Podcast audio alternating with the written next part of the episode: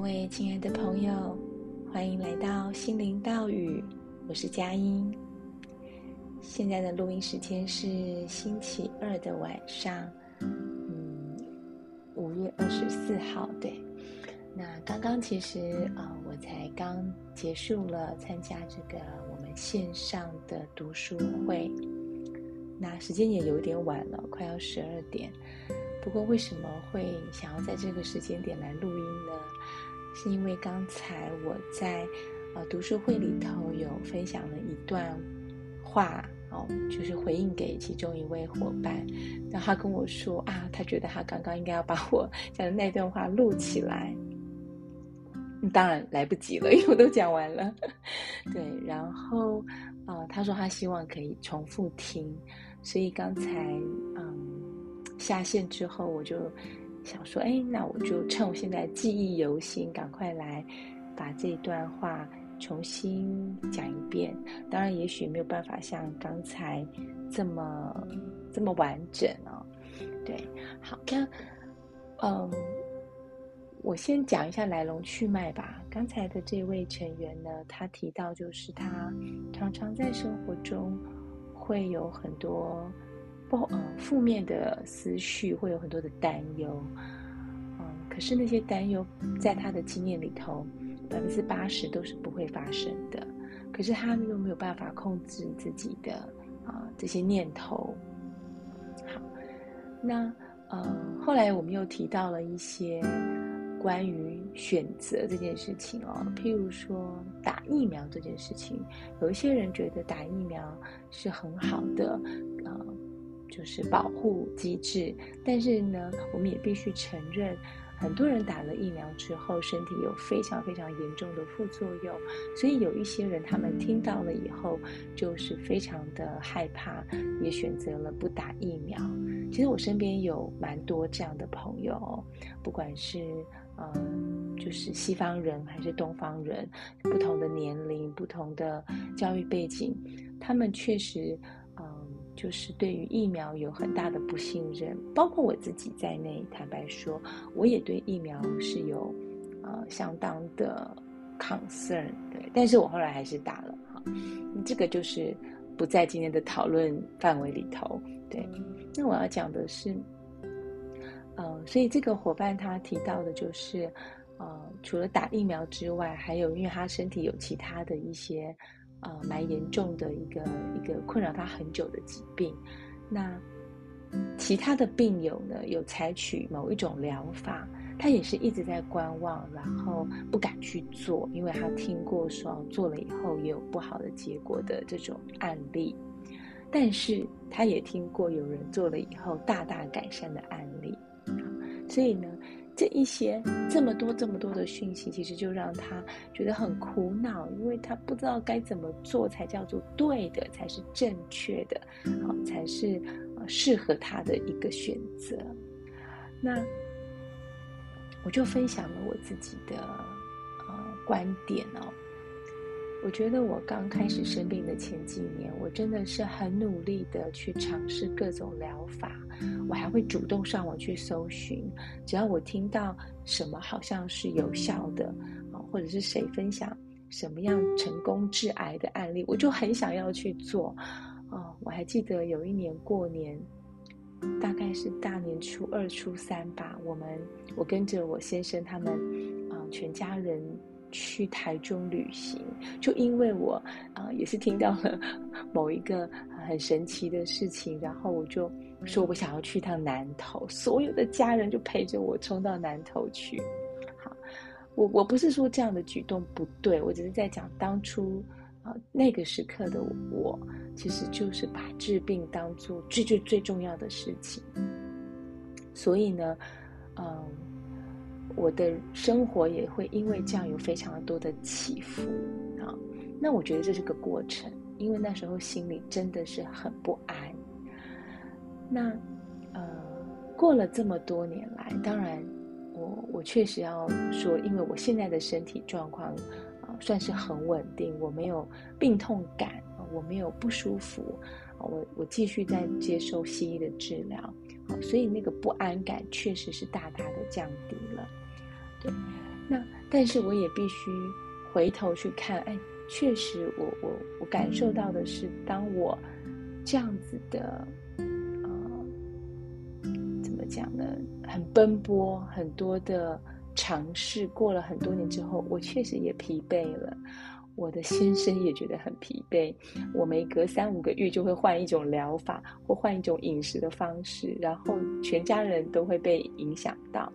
他其实对我是非常的包容，可是我知道他也觉得好累哦，就是你要这样试到何时这样子。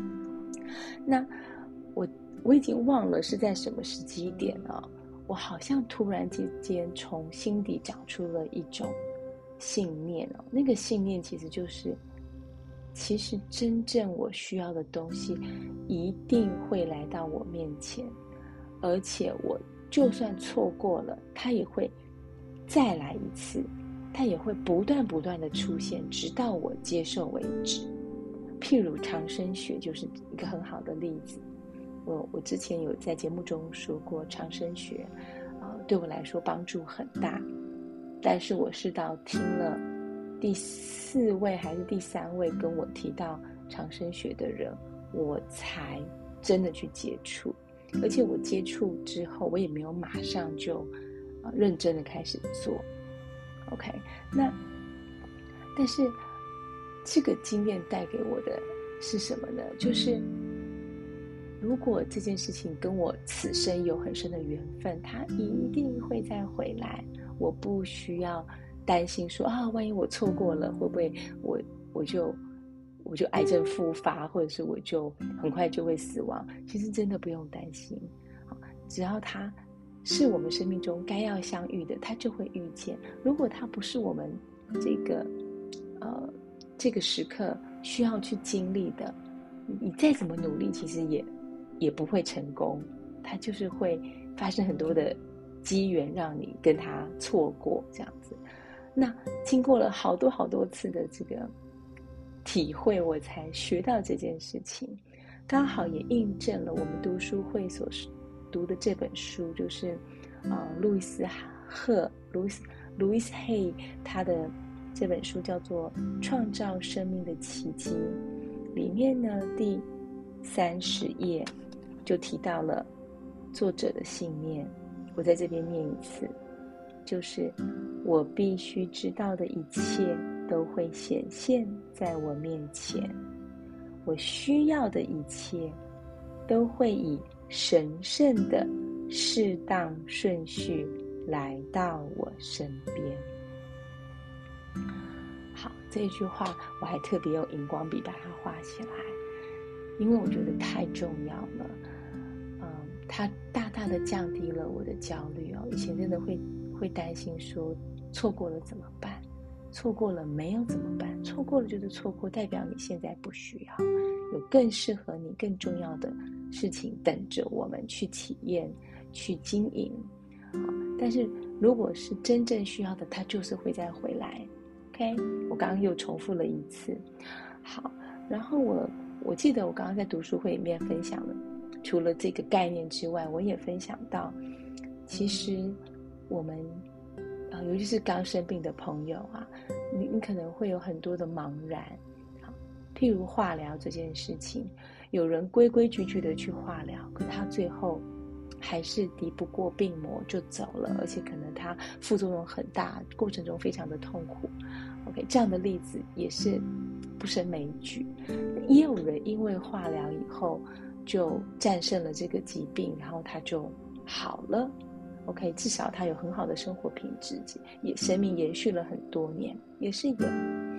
那同样的，譬如说，呃，自然疗法，我以前就分享过，为什么我花了两年多不做化疗，因为我深深的相信自然疗法有用。我在年轻的时候遇过好多的朋友，都是走自然疗法的路线，然后他们，呃，譬如说他的脑瘤就完全消失啦，等等等，这种神奇的事情，都是我真正认识的人，还不是听说的哦。所以我一直都相信自然疗法绝对有用。问题是，自然疗法这么多种，有葛森疗法，有呃有各种不同的疗法，哈，生食的或者是长寿饮食这些等等的方式，几几乎每一年都会有新的疗法出现。譬如说，喝那个叫做什么啊，小小苏打，喝小苏打水让身体变碱性，好，等等之类的，或者爱饿死癌细胞这种生酮饮食，好，我们会听见。或者是听闻转述许许多多不同的疗法，那怎么办呢？你的生命的时间跟精力、金钱不可能去试每一种啊，对，所以而且你会听到正面的，你也会听到负面的，你会就是我们总会听到成功跟失败的案例在同样的疗法上面，这时候就会让人更难跨出那一步，到底该怎么办？所以，我刚刚我回馈给伙伴的就是静下心来，等待。如果该是我们去经验的，上天一定会派人来告诉你，你会收到这个讯息，它会有一个 sign，它会有这个指引出现。OK，那我是真心、真心、深深的相信，除了我这个啊。个体之外，除了我的这个 ego 之外，其实有一个更大的我，一个灵性的我。而这个灵性的我，其实就是有些人会称为超我啊，超越本本体的这个我，所以叫做超我。那再往上一层走，就是一个更大的灵性的存在体。再往上，其实就是整个宇宙的创始这个。这个生命的源头哈，或者我常常会说，就是上天，或者是老天，或者是我们天上的母亲，或者这它就是一个呃宇宙的本体啊，或者是所谓有些人可能会说是大我或一体都可以，不管你要用什么名称啊，你要说它是上帝也可以。我我一直都是相信有一个这样子一个。我们也许看不到，可是绝对存在的一个非常非常啊、巨大的、无所不能的能量场在。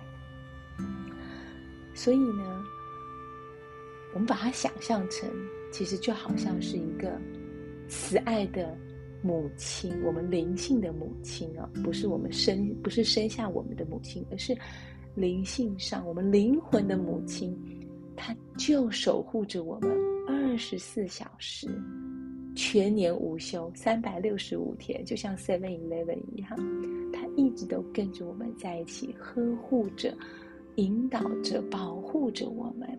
所以，当你如果能够感受到这个能量场的存在的时候，那有什么好？那真的就没有什么好害怕的。就像。如果你有个孩子，你是如此的啊呵护着他，那么你你一定会知道说，其实孩子你不用害怕，我会尽我所有的一切的努力来保护你的安全，让你平安无事的长大。而现在这个灵性的母亲，比我们这个啊人类的母亲，其实还要更有能耐，所以。要相信，就是说，我们的生命是被呵护、被引导、被保护着的。该要让我们学到的功课，就会到我们的生命中。OK，当然，不是因为我们有这样子一个灵性的母亲，我们就会永恒不死、哦。灵魂是会永恒的，我相信。但是肉体有一天，它就是会衰败，会有一个结束的时间点。那。那个时候，我们就回到灵性的家，我们就回到灵性的母亲身边了。那也是另外一趟旅程的开始。所以，我我个人是在这么多年啊、的怎么讲摸索以及体会之后，慢慢的我的心安安住下来了，可以不再像以前那么的慌张，那么的惶恐。不能说完全都没有了，还是有。可是每当我又开始有了这样子的不安的时候，我就会往内去看自己，这个不安是来自于什么？然后一点一滴的，我又会想到，又会找回那个熟悉的感觉，那个信念，就是我必须知道的一切都会显现在我面前，我需要的一切也会以神圣的适当顺序来到我身边。而且我更相信的是，我们每一个人都是上天钟爱的孩子，我们每一个人的生命都是很重要的，都是很值得好好爱惜、好好去彰显他的最大的潜能，活出光跟爱的。每一个人都是，不管你现在是在什么样的状态下，每一个人都是重要，都是有价值的。好，我现在，我现在停住，是因为我在回想我刚刚 在读书会里面分享的一些讯息有没有漏掉的？好像差不多就这样吧。而且如果漏，如果有漏掉的，也是刚刚好而已。啊，对，讲到刚刚好，我想起来了，我要说的就是“刚刚好”的三个字。我刚刚在读书会有提到，就是啊，脑场。脑就是脑子的脑，场是场域的场，操场的场，脑场哦。这个的的这个李老师他曾经说过，没有一片雪花会落错地方，有点绕口，但如果你看文字的时候，你就会觉得其实是很美的一句话。我们在美国呃麻州这边，每年冬天一定会下雪。这个雪花就这样子从天而降，飘啊飘，飘下来。有些雪花落到屋顶，有一些在地上，有一些可能在、电线杆上，有些可能在水沟盖上，有些可能啊、呃、就是去到柏油路上，很快就被啊、车子弄得灰灰的。啊，有一些雪花呢落在树的尖端，啊，看起来就是啊。要远远的看，就是很美。这样在树上一片雪白的树，每一片雪花都会落在不同的地方，可他们就是都在对的地方。没有一片雪花，它落的地方叫做不应该，叫做错的地方。所以，我们每一个人也是，我们现在所处的状态，没有错这件事情，没有不应该。都只是刚刚好而已。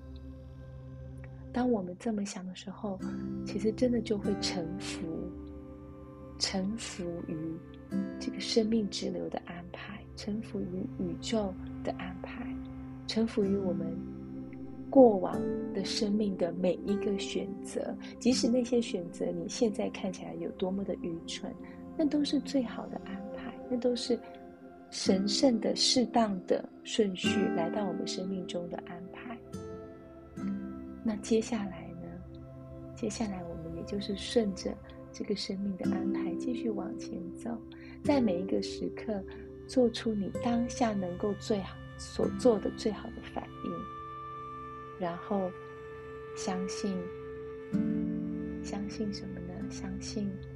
上天相信宇宙会带领我们走完这一生，然后我们的灵魂也会在它最适当的时机点回到灵魂的家，回到我们灵魂的母亲身边，展开下一段的旅程。就是这样，这就是我今天的分享。我要去睡了。OK，谢谢你们的聆听，嗯，也祝福每一位朋友，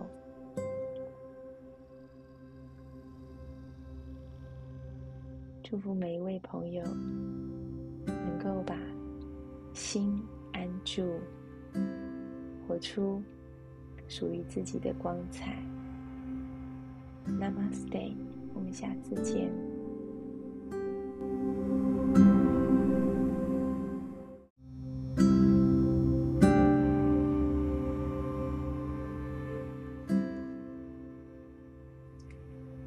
各位亲爱的朋友，欢迎来到心灵道语，我是佳音。现在的录音时间呢是星期三的中午。哎，其实我昨晚睡前才录了第五十七集，你怎么这么快又来录呢？因为我早上起来的时候发现我漏掉了几个我觉得很重要的概念，在昨天晚上并没有把它讲得很完整。所以呢，赶快来把它补齐，这样我的心才会安呢。对，我很怕到时候误导了哪一位听众朋友，然后说，嗯，我不要做某某治疗，因为因为我还没有听到接二连三的这个讯息，所以代表我还不需要做啊！天哪，那我就昏倒了，代表我那个话没有讲清楚，误导别人是很大的罪过。好。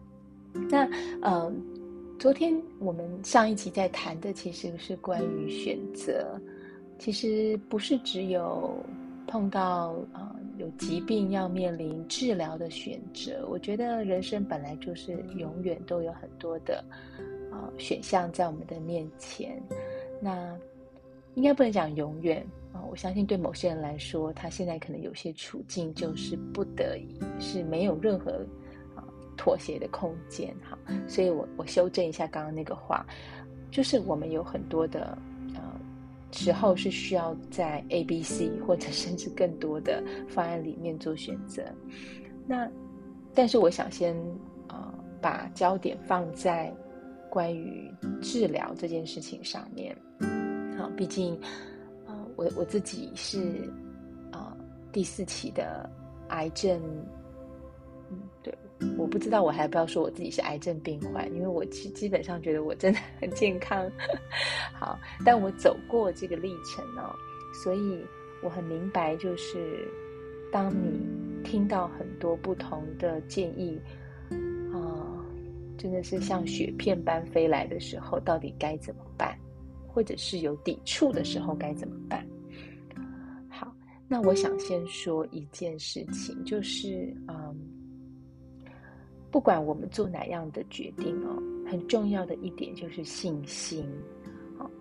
信心的再往上一阶，我觉得再更高阶一点叫做信念。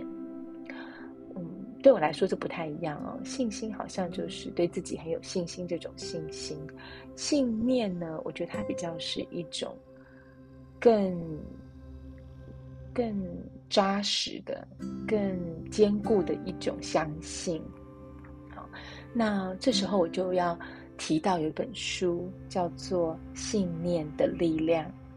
《信念的力量》是一位生物学家，啊、叫做 Bruce Lipton，布鲁斯利普顿，好像是这样翻啊。那这个布鲁斯先生呢，呃，对不起，在英文应该要讲的是。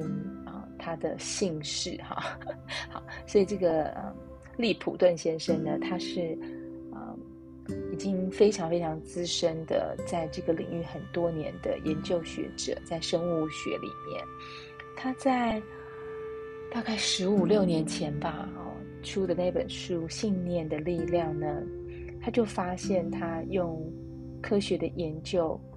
呃，证明了其实虽然我们人有基因的影响，但是最关键、最关键的是，掌握人生的不是基因，而是我们的信念。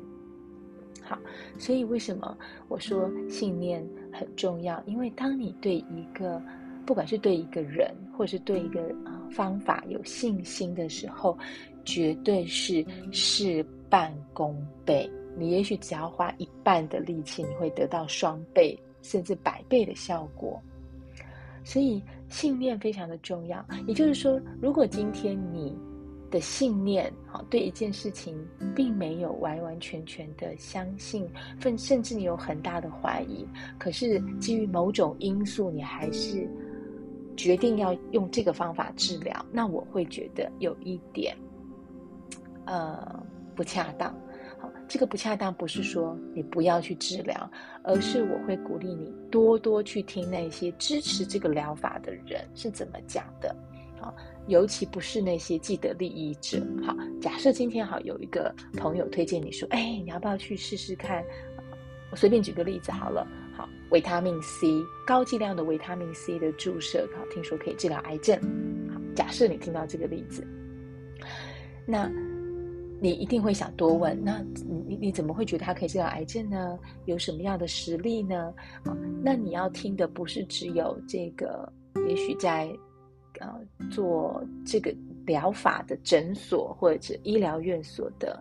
老板或者是医生跟你说，你当然也会需要去听那些跟这件事情利益无关的人跟你分享他们的经验，这样你会更有啊、信心，因为你知道他不是为了得到你任何的好处。好，我只是这样举例，我不是说维他命 C 的有没有效果，因为我不知道有没有效果，我没有试过，但是我确实有朋友。他是乳癌病人，他就是定期有在打这个高剂量的维他命 C 注射到血液中。那就我知道，他目前还过得不错，好，不过我也，至少半年没有跟他联络了。好，好，跳回来哦，信心非常的重要。对，那就像我当初要做化疗，我对化疗是充满了恐惧跟很多很多的负面的概念。当我决定要做化疗的时候，我真的是非常的刻意的、努力的去找一些朋友做过化疗的人，请他们跟我呃分享，或者是说，抱歉，我应该要修正一下，我我好像没有很努力，而是这些因缘自然就会来到我身边。譬如我上次呃访问过的慧明，那时候他在我的脸书上面看到。我要化疗的消息，他跟我写说，化疗期间是他最健康的时候，每天他都爬山好几个小时。像这样的讯息就不是我刻意寻来的，可是呢，上天就是会安排这样的呃讯息来到我身边，让我对化疗产生了完全不同的感受。好，还有我在前面的节目也提过，有一个乳癌的朋友私讯我，他跟我说。不要想说化疗是在伤身，要想的是我们好像一台电脑啊、我们的这个软体出了问题，需要好好的大维修。所以呢，化疗就好像是把我们的身体做了一个啊、重灌一样啊、对，它会把我们很多的城市可能移除，以便让我们有一个健康的新的啊、清空的一个软体能够再下载。好的软件，好，类似这样子，而且讲错了，一个一个好的硬体环境可以再来下载这个软体，好，所以，呃，我觉得也因着这一些不同的人跟我分享对于化疗比较正面的观点，所以我在做化疗的期间，真的没有再像以前这么害怕。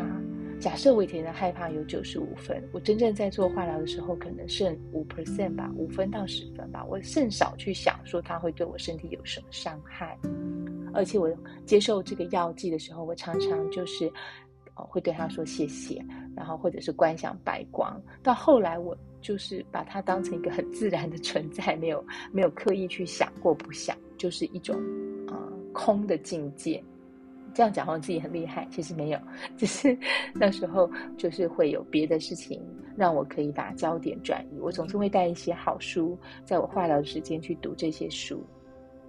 好，所以相信很重要。嗯，我再举一个例子哦，大家都知道很多的药物实验，他们是有啊、做人体的啊安慰剂的测试，譬如说他把受测。的人啊，分成两组，一组的人他服用的可能是真正的啊、药品或健康食品，另外一组的人他服用的就是所谓的安慰剂，啊，是完全没有任何呃功效的东西。可是很有趣，有一些实验却证明，那一些服用安慰剂的组别的人呢，他们一样健健康也改善了。好，所以真的，我们有时候。是需要嗯，内在先对一个东西产生信任，然后你就会看见它的结果，就好像是你预先呃心想事成这样子，你预先先预料了说啊，这个东西对我一定是有帮助的，会有疗效，然后结果就是心想事成。OK，这就是也是意念的一种力量。好，所以呢。总而言之，在信念这个部分，我觉得大家可以先想一想，看自己是什么样的人。你是属于一定要事情发生了，就是看到结果了，你才会相信，还是你是先相信，然后刚好看到结果？这是两种不同的啊、管道，不同的路径。好，有些人是。他是先相信，然后才会看见；有些人是要先看见，才会相信。你是哪一种人呢？好，这个我就把空间留给各位自己去啊、探索喽。然后呢，呃，我今天早上呢接到好朋友 Vanessa 的这个留言呢，因为他听了我昨天最新的这个。五十七集的内容，然后他就跟我分享说，呃，他觉得很有共鸣。譬如说，我们在讲述，我在讲这个脑脑场的李稿先生李老师他说的那一句非常有名的话，就是没有一片雪花会落错地方，也就是一切都是最好的安排。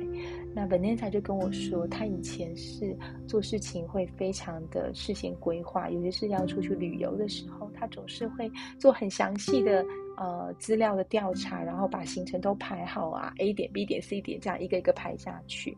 可是他后来有一次发现，他排他只找了大概百分之五十的资料，他没有像以前一样这么的积极。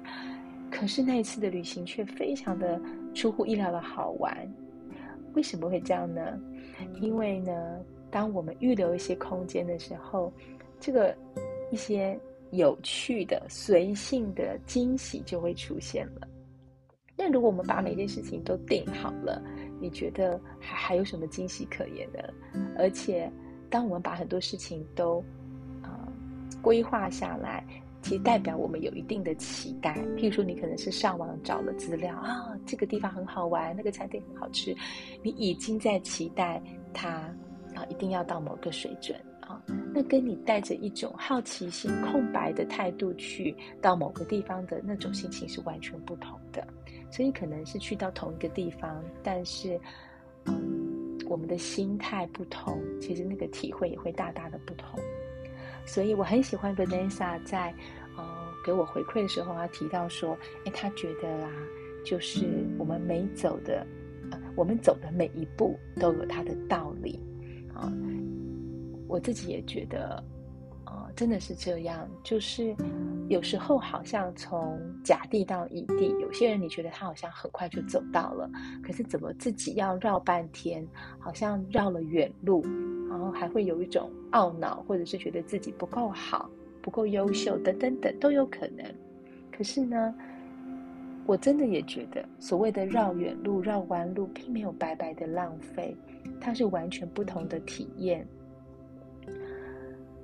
那这时候我忍不住就想要再提到，我之前曾经说过，就是我对自然疗法非常有信心。对，就是昨天的节目有提到嘛。那我我在想的就是，啊，有些人可能会觉得怎么样的选择叫做对跟错，但是事实上我们永远都不会知道，如果你在当初那一年那个时刻选了另外一条路走，会怎么样？对，没有人可以告诉你，因为我们已经做了选择，所以，呃，我也不晓得，如果在二零一七年底我没有接受顾老师的建议，啊，开始做化疗，现在的我还在不在？我不知道，也许我会接触到别的疗法，然后也许我会，呃，完全康复，或者也许我不会，啊，或者也许我现在会被病痛折磨。有各种各种的可能性。问题是我为什么要花心思去想这件事情呢？因为我不会有答案的。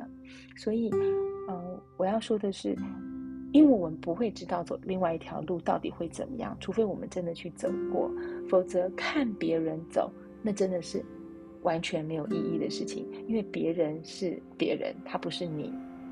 所以，假设你今天看到有一个人说：“哇，他就是用了这个疗法，你看他痊愈了。”不代表你去用一样的方式你会痊愈，因为我们有不同的身体，我们有不同的信念，我们有不同的环境，我们有不同的支持网络。有这么多的差异在，对，所以，呃，我想要说的就是，呃，信念真的比比起别人说什么还要来得重要。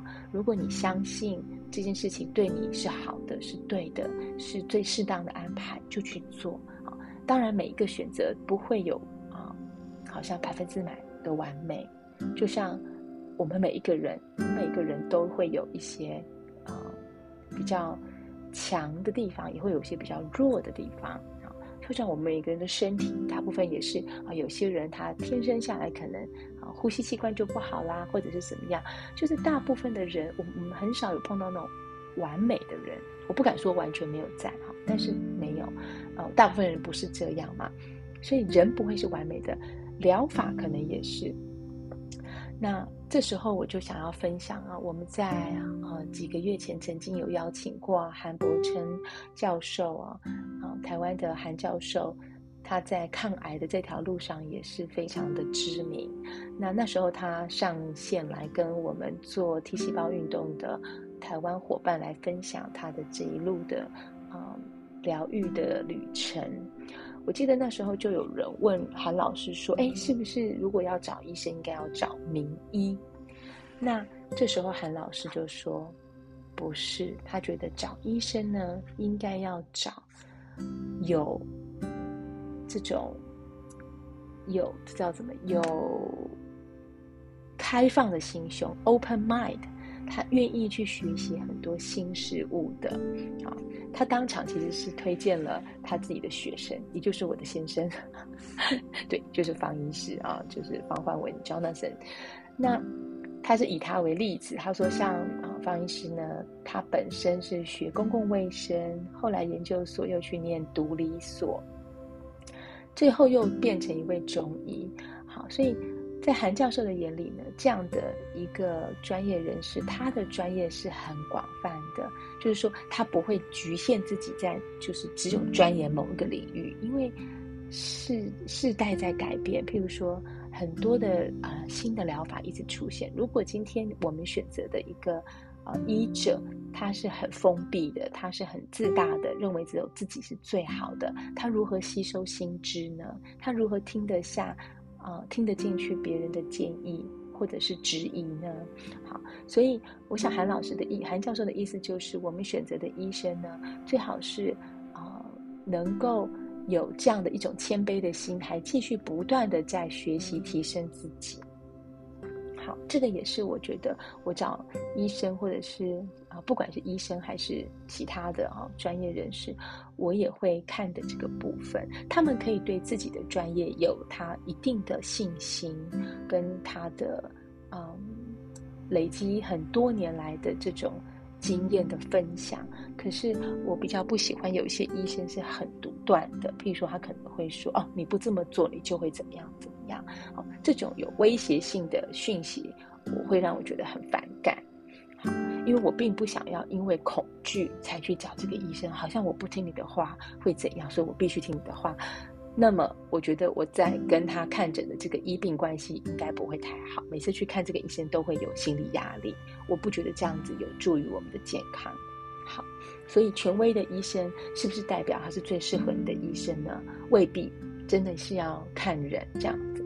那另外一个我自己啊，我现在讲的就是我个人呢、跟韩教授不见得百分之百相关，因为我很怕我的记忆不是百分之百的对，到时候我好像曲解了他的意思。但是我要说的是，呃，在我听完韩教授的分享之后，我自己加上我的体会，哦，我整理了一些怎么样选择治疗方案的，呃。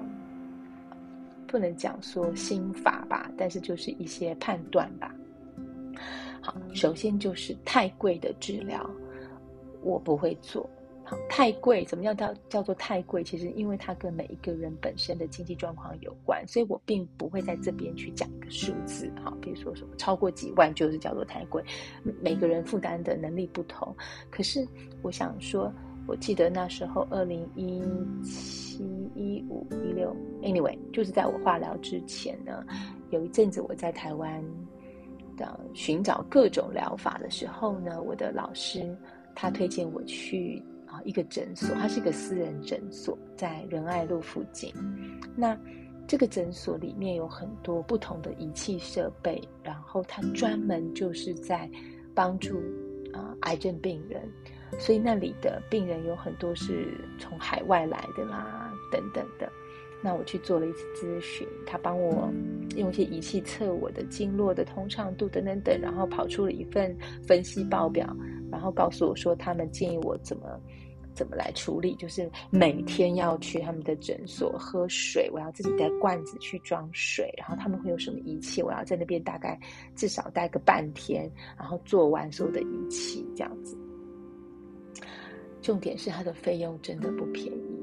我那时候算下来，我可能不到一个月就会烧掉十几万台币吧。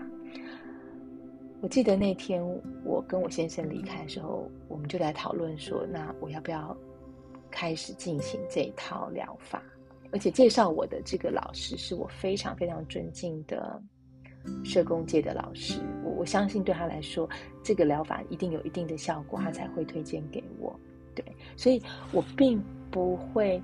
怀疑它的效用，可是我需要很诚实的问自己，就是这样的一套呃治疗方案，我想做吗？那坦白说，那时候我就跟我先生说，我不想，因为就算我们暂时可以付得起这个这个费用好了，但是当我在这里得到好的效果之后。我就会依赖他，我就会觉得我非要去不可。好，那要去到什么时候？然后我所有的生活大概一半以上的时间，加上通勤的时间，我并不是住在台北市，所以加上往返通勤可能就三个小时，然后待在那边四个小时，七七个小时，我一天对精华的时间已经过了，全部都拿来治病。这不是我要过的生活，而且我也并不想要说，如果我透过这个方式好转了，我心里头会对他产生依赖，我会觉得哦，我就是必须要常常去才会好，那我大概也很难离开台湾。好，所以考量到这些，我就跟我先生说我不去，而且我相信，我有个信念是，这天底下绝对不会只有一种方法可以救我的这个命，绝对不会只有一种。好那这是我个人的选择，所以我我我觉得，嗯，有时候有有一些疗法，当你听了他要怎么执行之后，你真的会知道你不想做或你做不到，那就不要勉强。对，另外一个就是跟我本来个人的啊生活或者是信念有很大的抵触。譬如有一次，一个朋友带我去找一位非常有名的中医。好，这个中医，呃，年纪也蛮大的。那总而言之，讲了很多内容之后，他最后告诉我说，叫我不要吃素。他说吃素对我是不好的，等等等啊，我需要吃肉类啊，才有营养，点点滴滴这样子。所以呢，我离开那家诊所之后，我就跟我朋友说，嗯，谢谢你带我来，但是。关于吃素吃荤这件事情，我没有办法接受他的观点。那么，那其他给我的药材里面其实也有动物性的药材，我就跟他说，我想我应该是不会来给这个医生看。对，事实上我也没有再去看过他。好，但是在那一下那一刹那，我会不会被冲击到？我会。坦白说，当这个医生这样跟我讲的时候，我我我的心情是马上被影响的。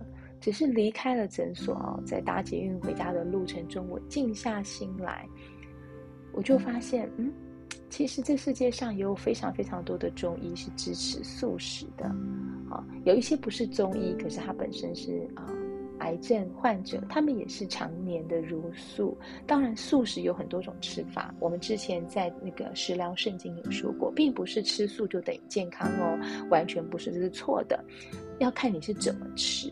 啊，那个养营养成分要怎么样能够均衡？如果你每天都吃的是啊素的阳春面啊，配一颗卤蛋，再加一盘海带，这样子也不可能健康啊，因为那个营养成分就是不够嘛，不均衡嘛。对，所以，嗯，我想要说的就是，这世界上有很有很多很多的观点都是彼此抵触的。那我们要选择跟我们内在最呼应的那个方式，不要太过勉强自己啊！因为一个一个选择一个疗法，它基本上就是选择一个生活形态。譬如说，今天有些人选择呃用生机饮食，用葛森疗法好了。他每天要花好多时间在那里准备哦，红汁啊、绿汁啊，哈，各种，然后要做灌肠等等等。我没有走这一套，但是我当初有接触，有买书来看。